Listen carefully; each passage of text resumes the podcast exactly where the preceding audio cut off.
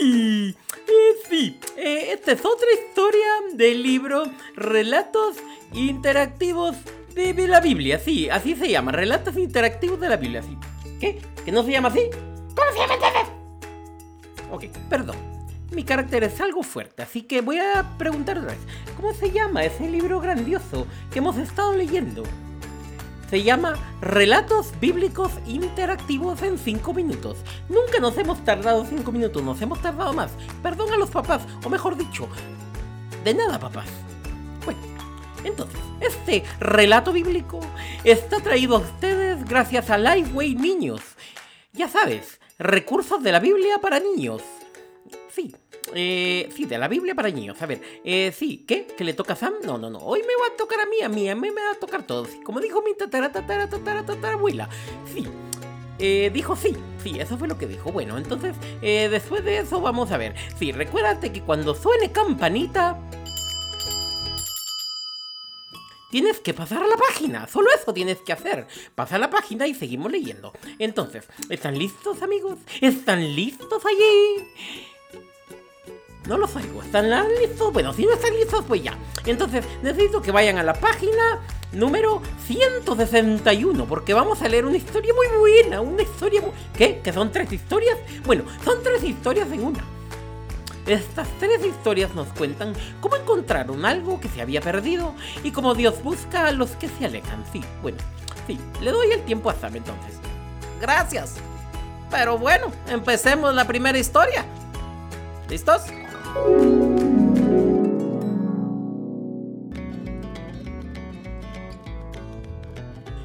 Jesús vino a enseñarle a las personas sobre el reino de Dios, en especial a las que eran pecadoras. Sin embargo, eso no les gustaba a todos, en especial a los fariseos y a los escribas. Un día, los fariseos y los escribas estaban quejándose de Jesús. Habla con los pecadores, exclamaban, y hasta come con ellos. Entonces, Jesús les contó esta parábola, una historia con un significado especial. Eso quiere decir parábola, amigo, amiga. Ahora ya lo sabes, como yo, porque yo lo sé todo. lo sé todo, amigos. Y esa no es una parábola, es la verdad. Si un hombre tiene 100 ovejas y pierde una, ¿qué hace? ¿Deja a las 99 para buscar a la que se perdió? Cuando la encuentra, la coloca sobre sus hombros y la lleva muy contento a su casa. Luego, llama a todos sus amigos y vecinos y les dice, hey, vengan a celebrar conmigo. Encontré a la oveja que se había perdido. Lo mismo sucede en el cielo. Hay más alegría por un pecador que se vuelve a Dios que por 99 que no se alejaron de él. Científicamente esto es muy cierto, además, que alegre. Cuando se encuentra a alguien perdido, es muy alegre. Y más cuando una ovejita es tan linda como la que lleva ese pastorcito sobre sus hombros. Ovejita, oh ovejita, déjame acariciarte, ovejita. Oh, qué linda. Oh, hueles mal. Pero bueno, esa es otra historia. Sigamos. Entonces, Jesús preguntó, si una mujer tiene 10 monedas de plata y pierde una, ¿qué hace? Enciende una lámpara, barre toda la casa y busca por todas partes hasta que la encuentra. Y cuando por fin la encuentra, llama a todos sus amigos y vecinos y les dice, Alégrese conmigo, encontré mi moneda. De la misma manera, les dijo Jesús a los fariseos y escribas, los ángeles del cielo celebran por un pecador que se vuelve a Dios. Mm, eso no les cayó bien. Ahí está el fariseo, todo enojado, refunfuñando, así. Así, refunfuñaba. Y el escriba, así, refunfuñando. Bueno, campanita. Después, Jesús relató esta parábola sobre un padre y sus dos hijos. Un hombre tenía dos hijos. Un día, el más joven le dijo a su padre, Padre, dame mi parte de tu fortuna ahora. El padre se puso muy triste, pero le dio al hijo la parte que le correspondía de la fortuna familiar. Ahí la lleva, ¿ve? Ahí en la bolsita lleva la fortuna. Mm.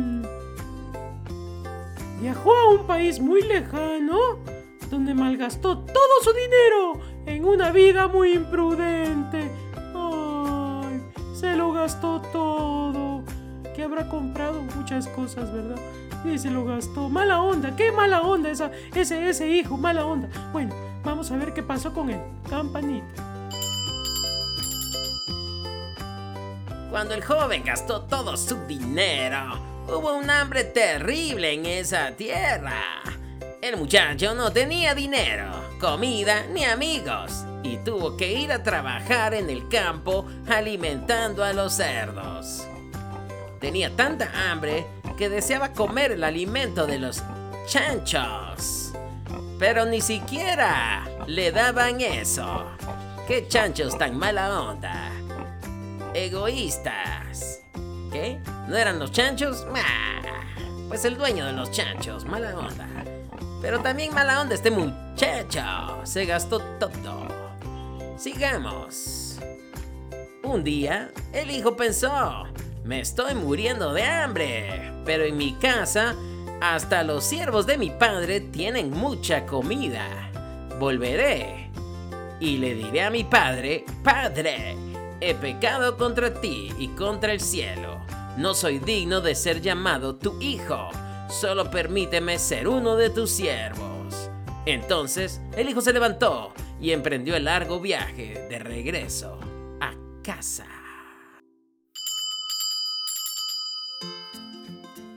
Mientras el muchacho todavía estaba lejos, su padre lo vio venir y se le llenó el corazón de amor y compasión. El padre corrió a él, lo abrazó fuerte y lo besó. ¡Wow! Corrió a él. ¡Qué increíble! Yo pensé que le iba a castigar, pero mira la siguiente página, que ahí está todo contento el papá.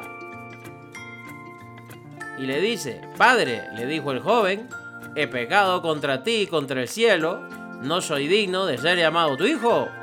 Sin embargo, su padre llamó a los siervos y dijo, rápido, traigan la mejor túnica y colóquensela a mi hijo. Pónganle un anillo en el dedo y sandalias en los pies. Después, maten al ternero engordado y hagamos una fiesta para celebrar. Había perdido a mi hijo, pero ahora lo encontré. Entonces, todos celebraron. El hijo más grande que había estado en el campo regresó y escuchó la música y vio a todos bailando. ¿Qué pasa? Les preguntó a los sirvientes. Tu hermano menor ha vuelto a casa, le contestaron.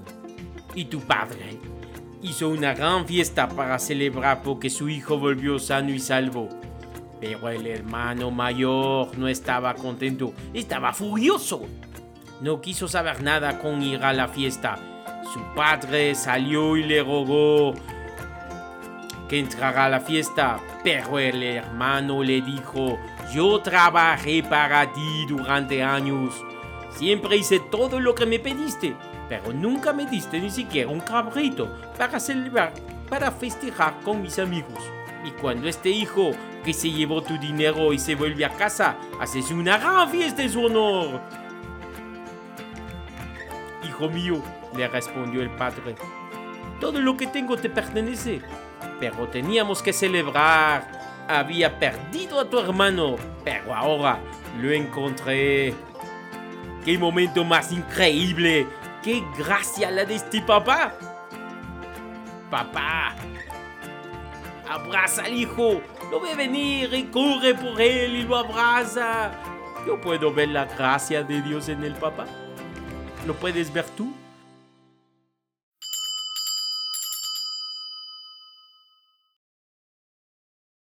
Jesús no vino a salvar solo a las personas buenas o a los que ya conocían a Dios. Vino a salvar a todos los que se alejen del pecado y confíen en Él. Incluso cuando todavía éramos pecadores, Él murió por ti y por mí. Ahora nos pide que confiemos en Él como Salvador y le obedezcamos como Señor. Ahí está la oveja perdida. Esa oveja era yo. Esa oveja era yo. Leamos lo que dice Lucas 19:10. Pues el Hijo del Hombre vino a salvar pues el Hijo del Hombre vino a buscar y a salvar a los que estaban perdidos. Jesús vino a salvar a los pecadores. Tú y yo éramos pecadores, pero ahora, al tener fe en Él, que Él es nuestro Salvador, somos hijos de Dios. Éramos la oveja perdida, éramos la moneda perdida, éramos el hijo perdido y ahora somos encontrados. Él nos encontró. Somos sus hijos. Y ahora, cada vez que alguien cree en Él, hay una fiesta. Así que por eso tenemos que siempre contar de la gracia de Dios. Tenemos que contarle al mundo, a tus amigos, tus vecinos, a tus profesores, a tus maestros, a tus tíos, tías de Cristo. Hay que contarles que Él vino a morir por nosotros. Estas historias estuvieron buenísimas. Yo quiero más, quiero saber más, para conocer más de Dios.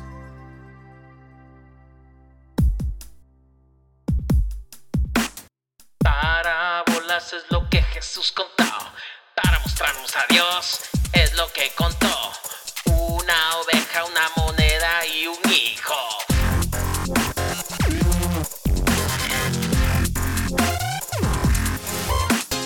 Él salió a buscar a su oveja que estaba perdida, pero él la encontró. Hizo una fiesta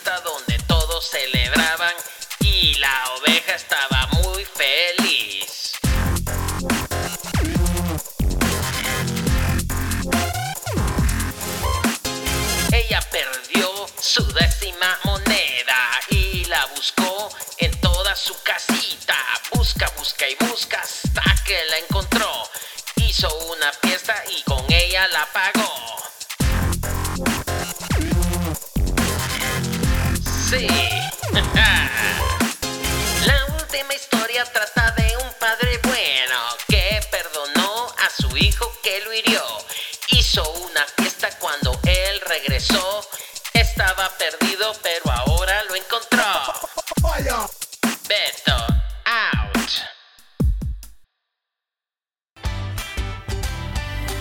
más recursos para niños, visita livewayniños.com. Este audio fue producido con colaboración del show de Sam. Visita nuestro show en YouTube.